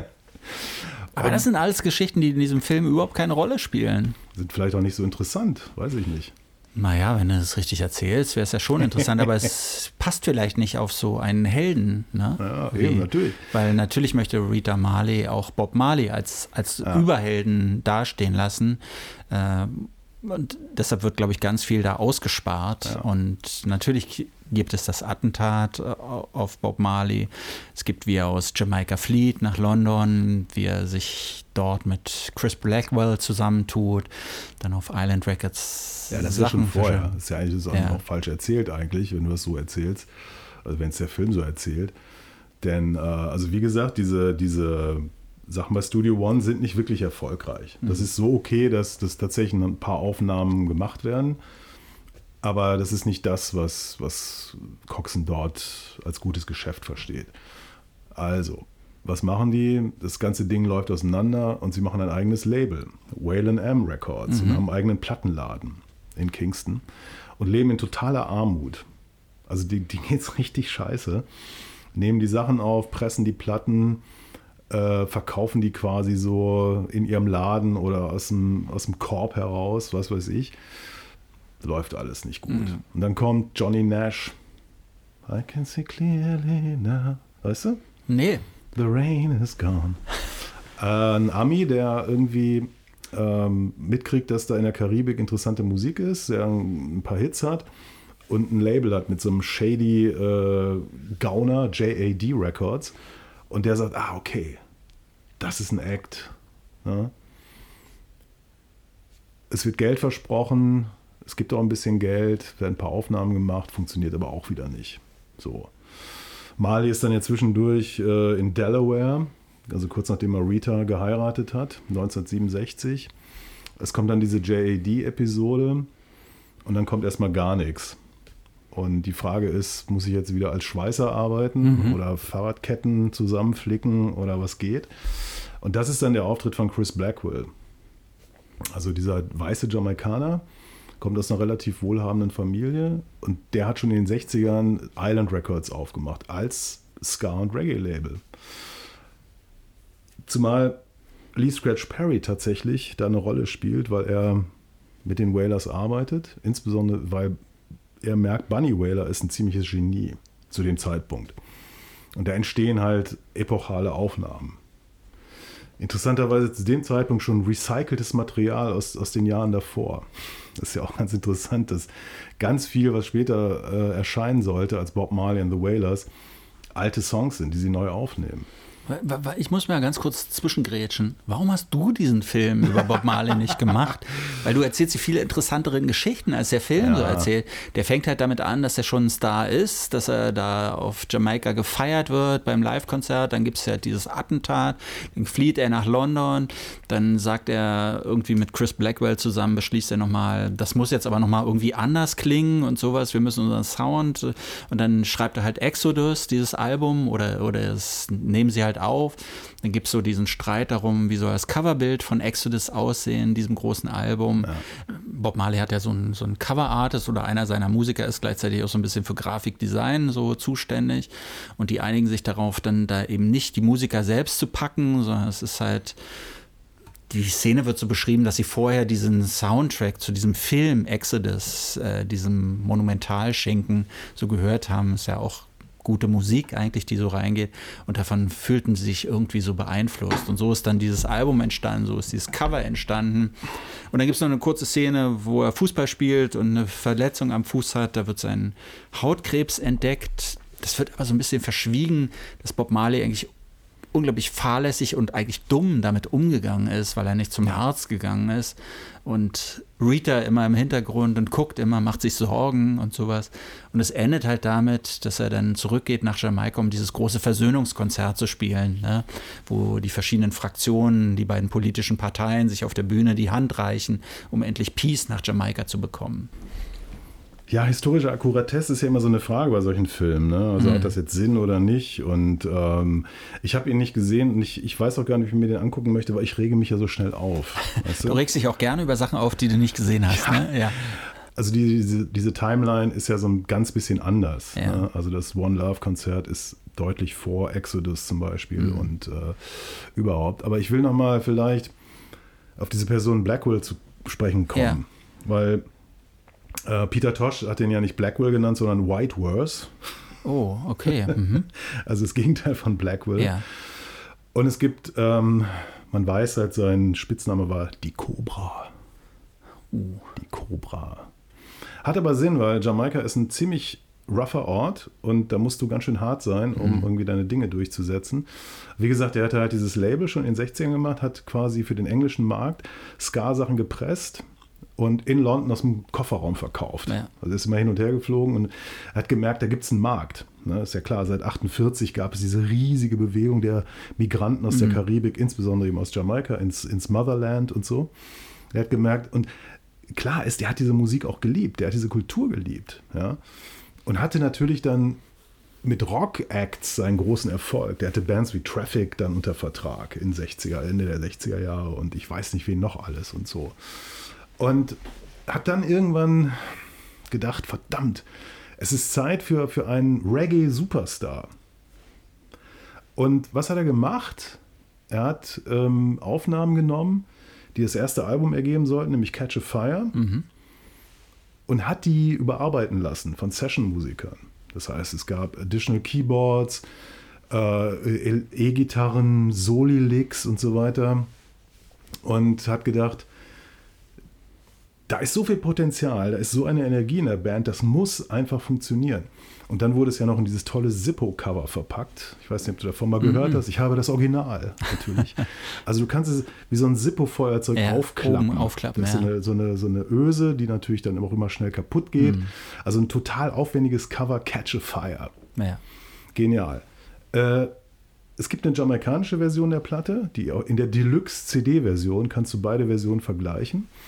Und ich muss sagen, ich finde die, die überarbeitete Version geiler. Mhm. Die wiederum kannte in Jamaika aber niemand.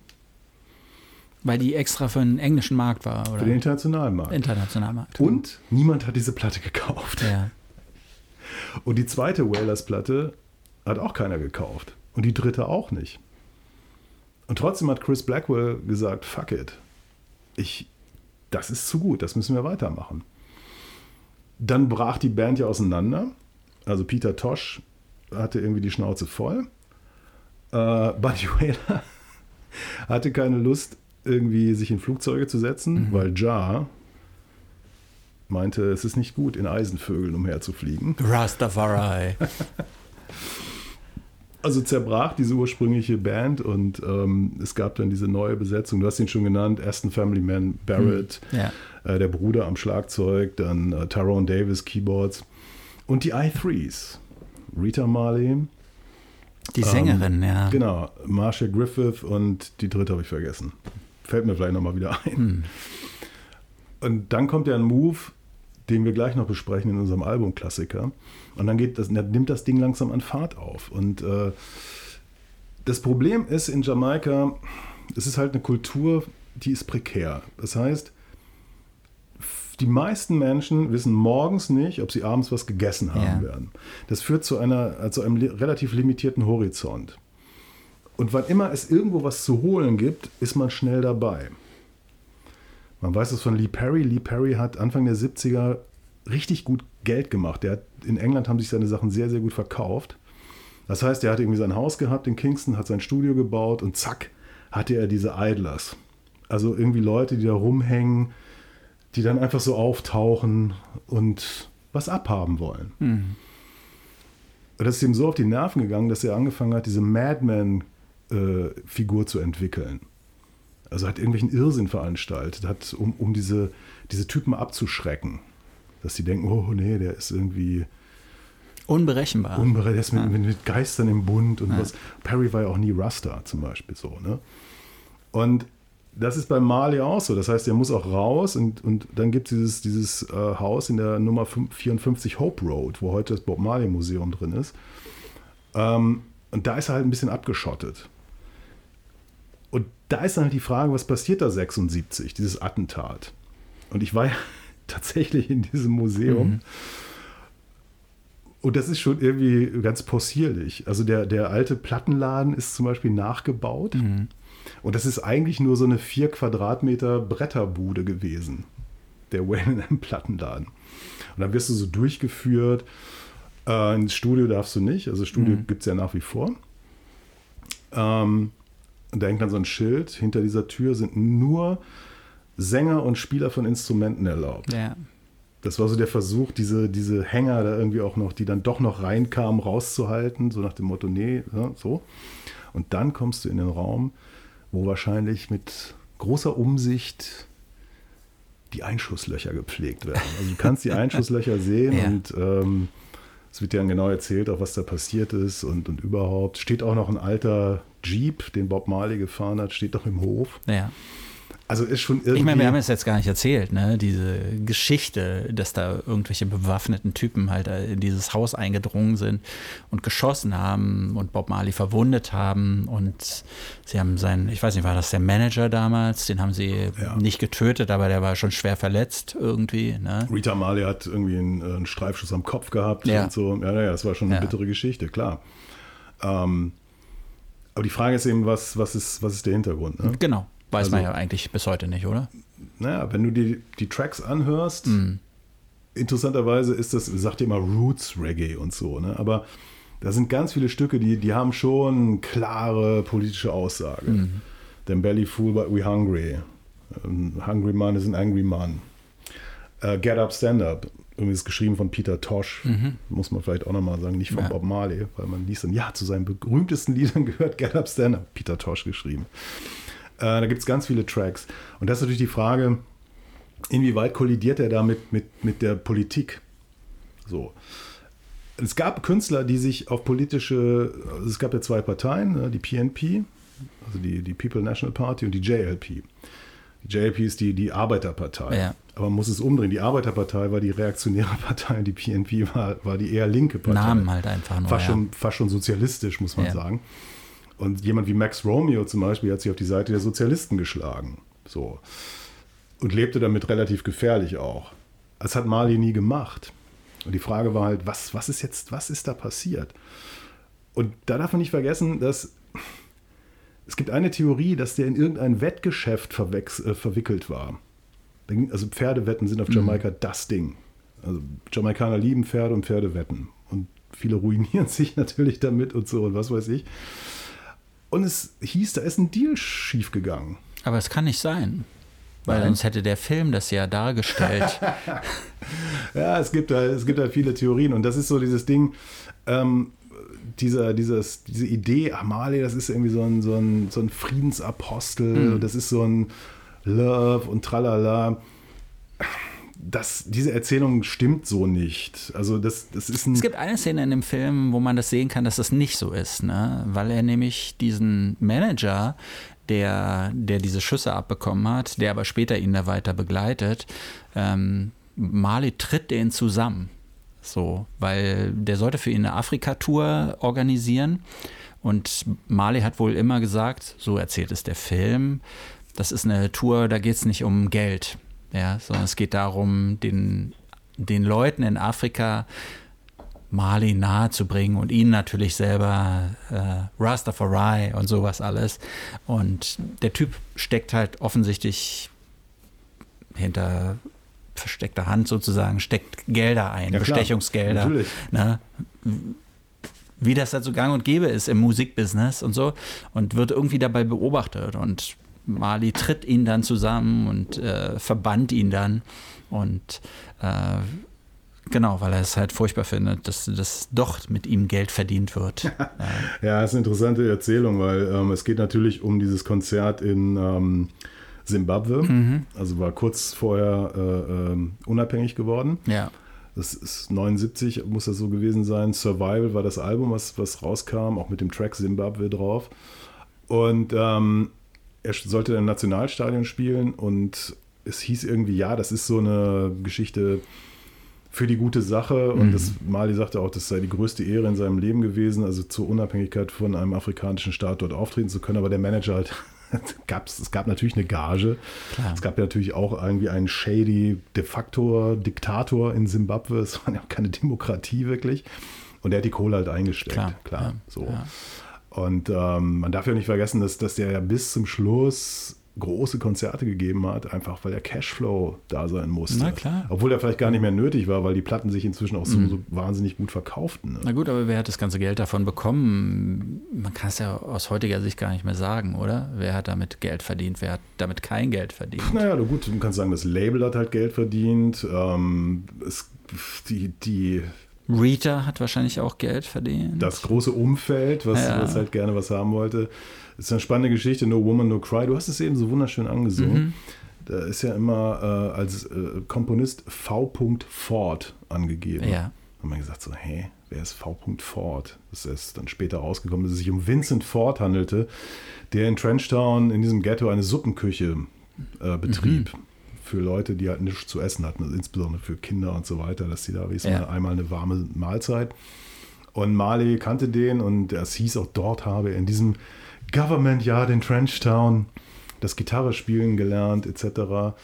Und ähm, da sei damals dieser Song No Woman No Cry entstanden, der, viele wissen es nicht, nicht bedeutet keine Frau, kein Geheule, sondern es ist Patois und heißt Nein, Frau, weine doch nicht.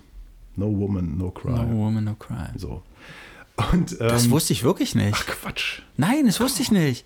Ich dachte immer, es heißt, keine Frau ist in der Nähe, dann gibt es auch kein Geschrei, kein Geweine. Naja, naja. Nee, habe ich wirklich gedacht. Ja, so ist es nicht. Es ist so, wie ich es gesagt habe. Aber es ist ja, ist ja, wie soll ich sagen? Ja, du lernst ist ja an der was. Forefront praktisch. ja. So, und äh, die Idee ist, ah, wie Ford hat, also Vincent Ford hat diesen Song geschrieben. Hm.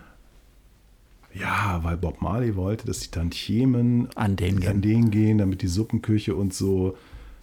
Ja, es ist aber auch eine Tradition zu sagen, okay, ich gebe hier einen anderen Autor an, damit bestimmte Leute nicht an die Kohle kommen. Ja, okay. Und dem mhm. vertraue ich und dann machen wir irgendwie keine Ahnung, was für ein Deal. Und am Tisch geht die Hälfte wieder zurück. Oder Zumal, was, als dieser Song aufgenommen wurde, äh, ich weiß gar nicht mehr, das zweite oder dritte Album, war ja überhaupt nicht klar, dass ich damit irgendwie richtig viel Geld ja, verdienen lassen ja. würde und so. Ne? Und ähm, das, also diese, diese Idee, dass wir es hier mit einem Heiligen zu tun haben, der irgendwie immer nur von Love, Peace und Tralala mhm. äh, ähm, redete. Nein, es war ein, ein, ziemlich harter Typ. Das musste er auch sein, um, um in dieser Gesellschaft, in dieser Kultur, in diesem Business so weit zu kommen. Und was dann eben dann passiert ist, ist Attentat und, und die politischen Verwerfungen nach 76 bis 80 eigentlich, das ist natürlich hochdramatisch. Hm. Gleichzeitig ist er tatsächlich jemand, ähm, der gezeigt hat, im Moment, hier gibt es nochmal eine ganz, ganz andere Kultur, als, als was ihr Rockisten glaubt, irgendwie eine Popmusik ist. Es gibt diese Geschichten, als die boah, 73 oder so in England getourt sind, das erste Mal, dass die Leute von der Wucht dieser Liveband, weil die Leute denken immer, Reggae ist doch so mhm. dieses und nee, das ist richtig hartes Zeug. Die Leute waren so weggeblasen, dass, dass, dass die, die Kunde ganz schnell den Lauf macht. Hier passiert was Spannendes. Und ich kann mich erinnern, es muss so pff, äh, vielleicht etwas nach der Mitte der 70er gewesen sein, dass im deutschen Fernsehen Sonntagmorgens gab es so eine vom WDR, glaube ich, ausgestrahlt, eine, eine Reihe mit Konzerten. Mhm. Und da wurde ein Auftritt von Bob Marley and the Wailers gezeigt. Und danach waren wir alle Reggae-Fans. Weißt du, das ist so wie, wie der Film Wild Style, äh, ja. viele ja, Jahre später. Wir haben das gesehen, dachten so, what the fuck ist das? Und natürlich durch Island Records kriegtest du diese Platten ja auch. Weil die waren ja, die wurden ja genauso verkauft wie, keine Ahnung. Und äh, dementsprechend hat der natürlich alles geformt, was wir meinten, diese Kultur bedeutet. Wenn du natürlich irgendwann ein bisschen später reingegangen bist und hast geguckt, was gab es denn da sonst noch, dann wurde es natürlich nochmal richtig spannend. Klar. Aber der hat es äh, eben definiert. Und man darf auch nicht vergessen, dieses Exil, in das er da gegangen ist, hat natürlich nochmal was Interessantes gemacht. Also dieser Clash dann in London, die Punky Reggae Party, Punks und, Mhm. und Dreads zusammen gegen die Bullen, gegen das Was man System. übrigens kurz sieht, Ja. also wobei das eher so dargestellt, er geht auf die Punk-Konzerte ne, mit seinen Wailers und die gucken so ein bisschen skeptisch auf das, was da an der Bühne passiert, äh, weil sie es halt nicht ihre Art von Funkiness, ne? So in Nee. dem Sinne. Kann man sich ja auch gut Und vorstellen. das Schlimmste ist eigentlich, dass die enge Spandexhosen tragen, Mhm. weil das ist für jamaikanische Rasta-Männer absolutes No-Go. Ja. Und Man trägt keine engen Hosen. ja. Aus welchen Gründen auch immer. Ja, sie gucken da extrem skeptisch und äh, werden natürlich auch von Skinheads ein bisschen nur angemacht und sowas. Das wird da kurz angedeutet. Ja. Dann gehen sie dann irgendwie, weiß nicht, Trafalgar Square oder was weiß ich, wo sie da sind und äh, rauchen ein, werden von der Polizei eingebuchtet. Ne?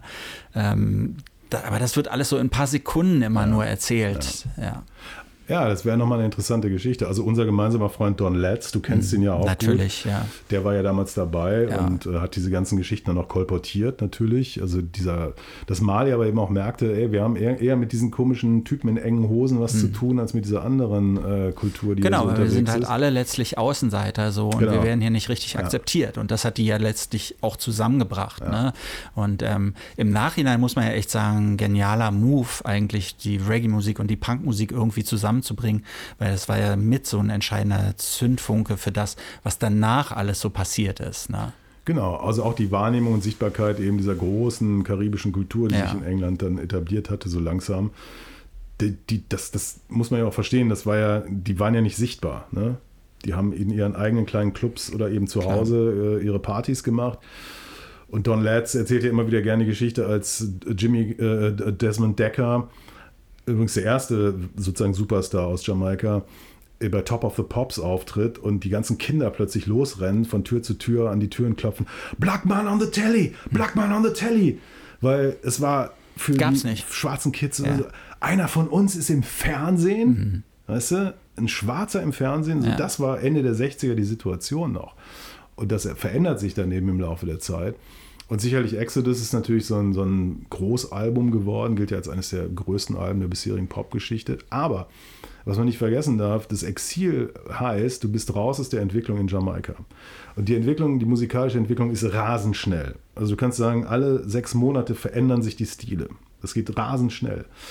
Der war zwei Jahre weg. Das heißt, in dieser Zeit hat Marley eigentlich ähm, den Anschluss verloren an das, was in Jamaika los war. Also zum Beispiel, dass die Musik viel, viel schneller wurde. Dass Musiker wie Johnny Clark halt absolute Superstars wurden durch ihre radikalen, krassen Tracks. Aber das war ihm natürlich, äh, k- konnte ihm egal sein, weil er ja auf einmal ein internationaler Star haben. Ja, war. natürlich. Ne? Ja, Aber ähm, es ist halt schon auch eine Frage, ob du noch die Props von deinen Homies hast. natürlich, klar.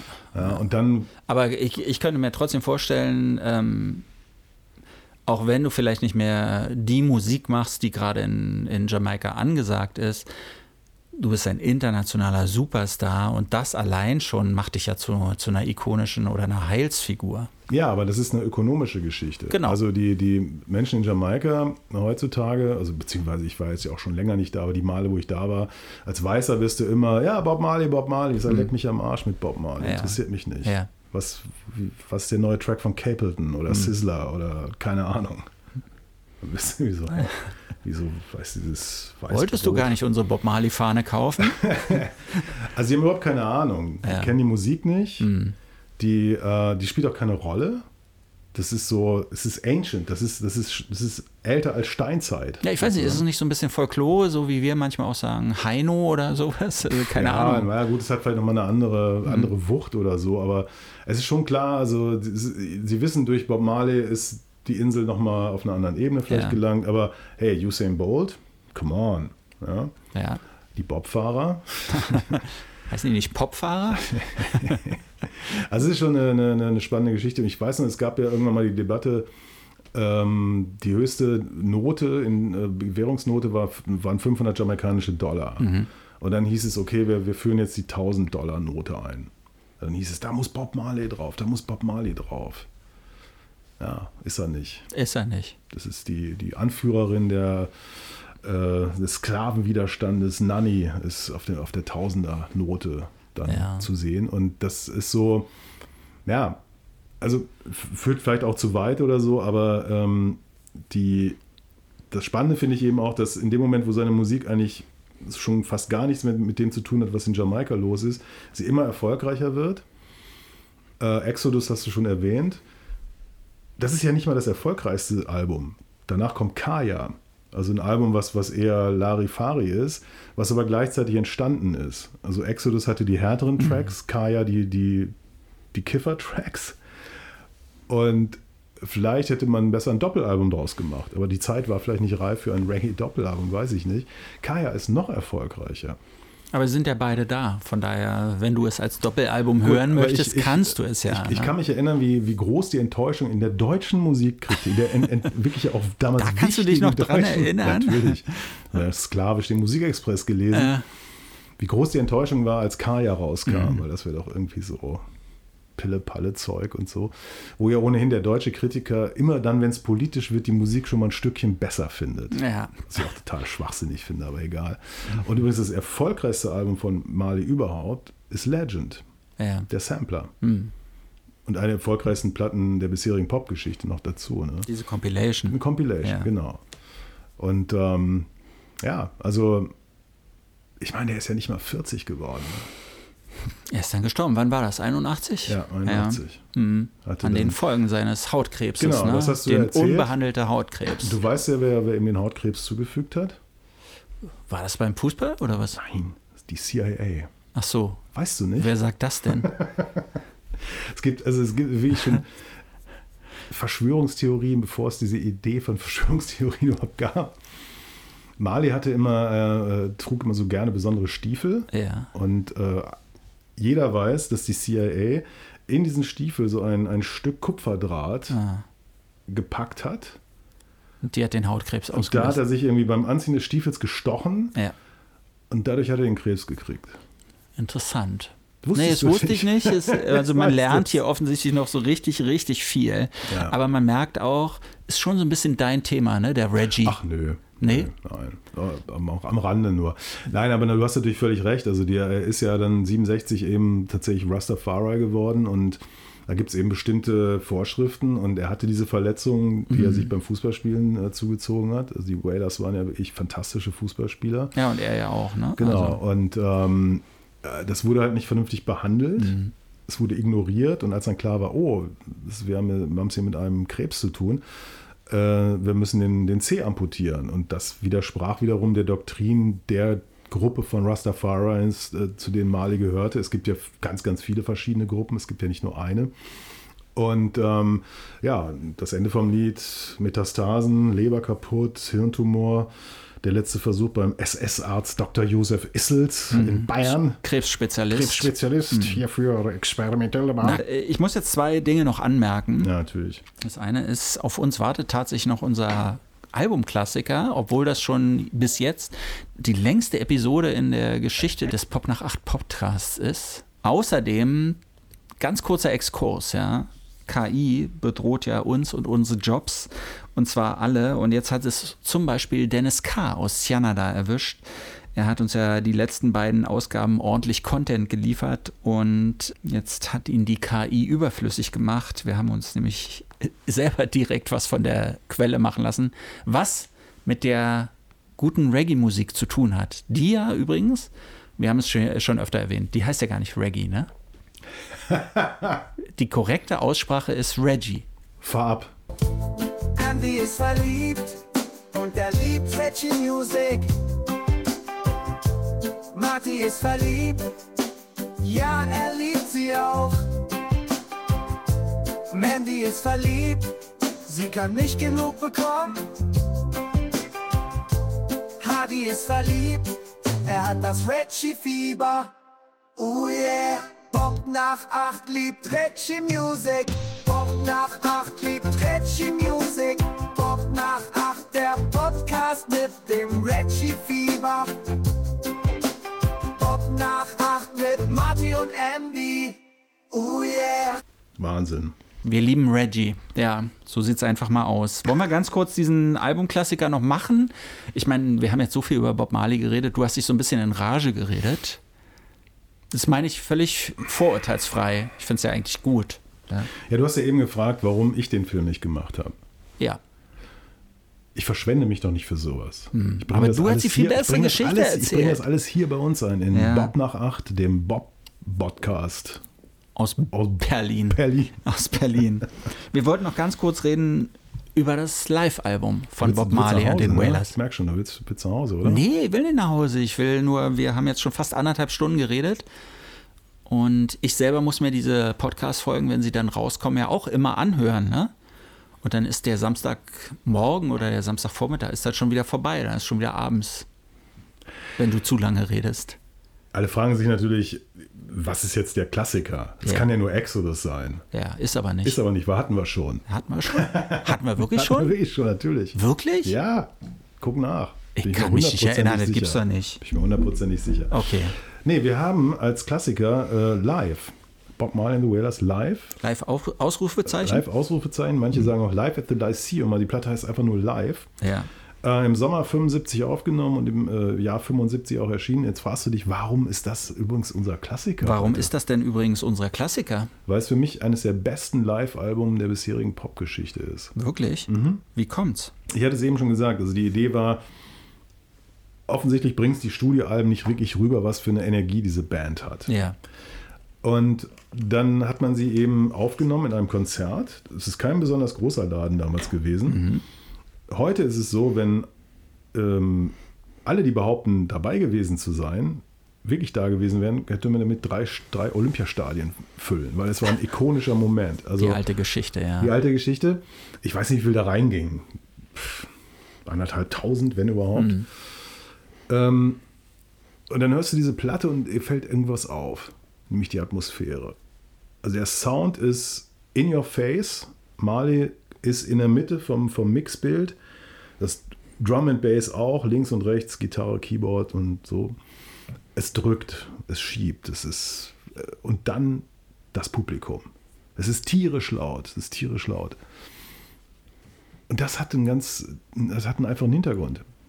Der Mann, der das gemixt hat, Phil Brown, hat ein Buch geschrieben, ich habe das gelesen und be- berichtet darum, darüber in, in diesem Buch. Er hat gesagt, wir wollten einfach diese wahnsinnige Energie einfangen. Und die haben irgendwie Mikrofone so positioniert und hochgedreht, dass das alles irgendwie drauf kam. Problem war, dass sie eine Menge Feedbacks hatten. Hörst du auch bei ein, zwei Tracks, wie so, so ein Feedback sich hochschiebt. Trotzdem haben sie das so veröffentlicht. Das war noch eine Zeit, wo man sowas eigentlich nicht gemacht hätte. Und ähm, es kommt ja rüber als ein mega authentischer Live-Mitschnitt. Also es ist, es wird eben, du hörst die Leute schreien Ja, ja. Und, und das Feedback und ich weiß nicht was. Der Witz aber ist, die Background-Sängerinnen wurden nicht vernünftig aufgenommen. Hm. Die I-Threes, die überhaupt nicht die Threes waren, weil Marsha Griffith nicht mit auf Tour war, weil sie schwanger war. Ja. Es waren also nur zwei. Zwei. Rita und die Dings, Judy Mowat, glaube ich. und das konnte man nicht reparieren beim Remix. Mhm. Was haben die gemacht? Sie haben drei weiße Session-Background-Sängerinnen genommen. Die haben den gesamten Background-Gesang im Studio eingesungen. Wirklich? Ja. Und dann wurde das nochmal neu Und zusammengemixt. dann haben die das halt gemischt. Und, so, Ja. ne? und ich lese das und denke so, holy shit. ja. So viel zum Thema Live, So viel zum Ausrufezeichen. Thema live und authentisch und, und ich muss sagen, die haben einen super Job gemacht. Ja. Ne? Also die müssen sich wirklich so das, was da noch zu hören war, exakt angehört haben Ja. und danach gesungen haben. Weil da gibt es ja auch ganz tolle Passagen, gerade vom Background-Gesang. Die Tatsache, dass einfach die Live-Version von No Woman No Cry, die wurde ja dann der Hit. Ne? Das Stück ist ja schon zwei Jahre Ja. vorher veröffentlicht worden und No Woman, diese sieben Minuten, wie lange das dauert, das lief im deutschen Radio dann plötzlich.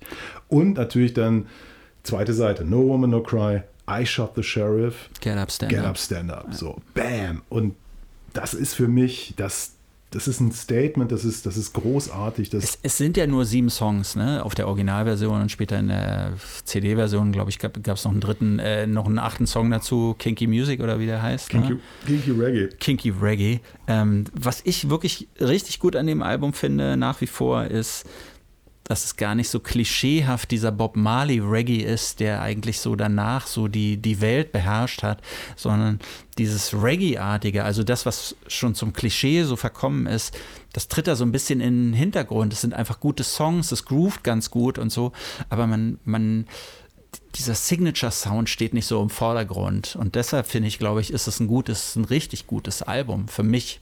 Ja, oder das ein richtig gutes Bob Marley-Album. Du hast übrigens recht, Exodus haben wir schon besprochen in Episode 60. Wer das nochmal nachhören möchte, von Pop nach 8, Episode 60, kann man alles nachlesen auf unserer Webseite popnach8.berlin und dann da einfach gehen bei den Albumklassikern 60 anklicken und nochmal hören. Da, da wird dann viel über Exodus geredet, ja. woran ich mich wirklich gar nicht mehr erinnern kann. Ich weiß sogar nicht, was der Anlass war, aber egal. Mhm. Also ich finde einfach, die Platte klingt unglaublich gut. Ja. Ich finde eben, dass ich kenne kein Marley-Album, das für mich gut klingt. Also außer die, die erste Version, also die internationale Version von Catch a Fire. Ja. Ich finde das alles zu, zu lame, zu clean. Ich weiß auch nicht, was da irgendwie wenn ich, also ich, ich ziehe jedes Burning Spear-Album aus den 70er Jahren mhm. vor, was den Sound angeht und so weiter und so fort. Das Krasse ist, ich bin ja eher tatsächlich ein Peter Tosh-Fan, ne? Ja. Den Mystic Man. Ich weiß nicht, den Mystic Man könntest du mir jeden Tag vorspielen irgendwie. Bob Marley, obwohl ich den nie bewusst gehört habe, man konnte diesen Songs ja nicht entkommen, so im Laufe der Jahre und Jahrzehnte. Äh, mir ist das zu viel. Ich, ich war ja Teil der, der Dancehall-Reggae-Szene in Berlin für eine Weile. Mhm. So, und wir haben viel aufgelegt. Und Admiral ich, Tough. Admiral Tough. Und ich habe äh, immer eigentlich im Vintage-Bereich aufgelegt. Ich habe mhm. nie aktuelle Dancehall-Sachen aufgelegt. Und wenn dann irgend so ein Jockel kam und, ey, spiel doch mal was von Bob Marley. Ja. Dann war der kurz davor, eine Schelle zu kriegen. Ja. Bob Marley war verboten. Ja. Das war irgendwie. Na, das ist so, als wenn du, wenn du Techno auflegst und jemand sagt, spiel mal äh, David Guetta. Ja, oder spiel mal Paul van Dyk. Ja. So. Ne? Und das, das darf man nicht vergessen. Das war irgendwie in der Hardcore-Szene. Bob Marley war für, für, die, für die Laffel da draußen mhm. irgendwo. Ne? Aber ähm, ja, ich meine, gut, wir haben jetzt dieses Biopic. Vielleicht gucke ich es mir, wenn es auf Netflix mal kommt, streame ich mir das mal. Also da kann man es auf jeden Fall gucken oder falls es im Fernsehen kommen sollte. Ja, Ob man es im Kino ZDF sehen vielleicht. muss, ich weiß es nicht genau. Ja, kann man vielleicht, muss man nicht ja. unbedingt. Nun hat ja die Weltfirma Paramount gesagt, äh, ihr kriegt zwar kein Geld. Genau.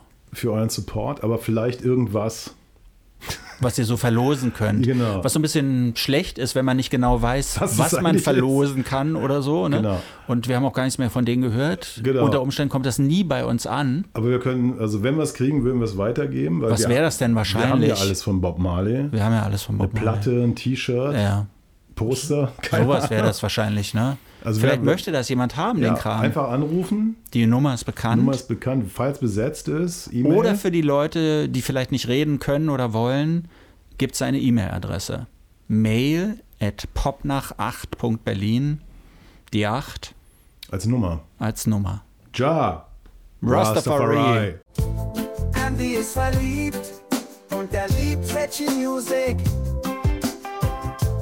Marty ist verliebt, ja, er liebt sie auch. Mandy ist verliebt, sie kann nicht genug bekommen. Hardy ist verliebt, er hat das Reggie-Fieber. Oh yeah, Bob nach acht liebt Reggie Music. Bob nach acht liebt Reggie Music. Bob nach acht, der Podcast mit dem Reggie-Fieber. Nach acht mit Marty und Andy. Oh yeah.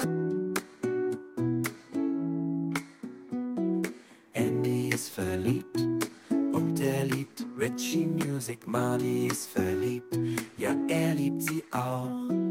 Mandy ist verliebt, sie kann nicht genug bekommen. Hardy ist verliebt, er hat das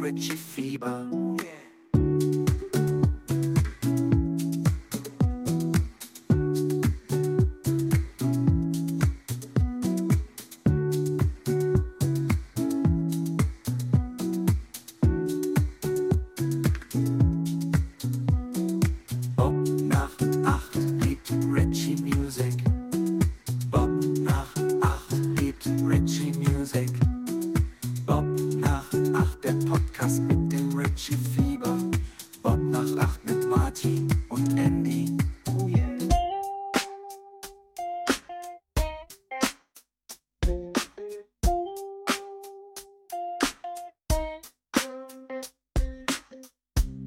Andy ist verliebt und er liebt Richie Music. Marty ist verliebt, ja er liebt sie auch. Mandy ist verliebt, sie kann nicht genug bekommen. Hardy ist verliebt, er hat das Richie-Fieber. Bob nach acht, liebt Richie Music. Bob nach acht, liebt Richie Music. Bob nach acht, der Podcast mit dem Richie Fieber. Bob nach acht, mit Marty und Andy. Andy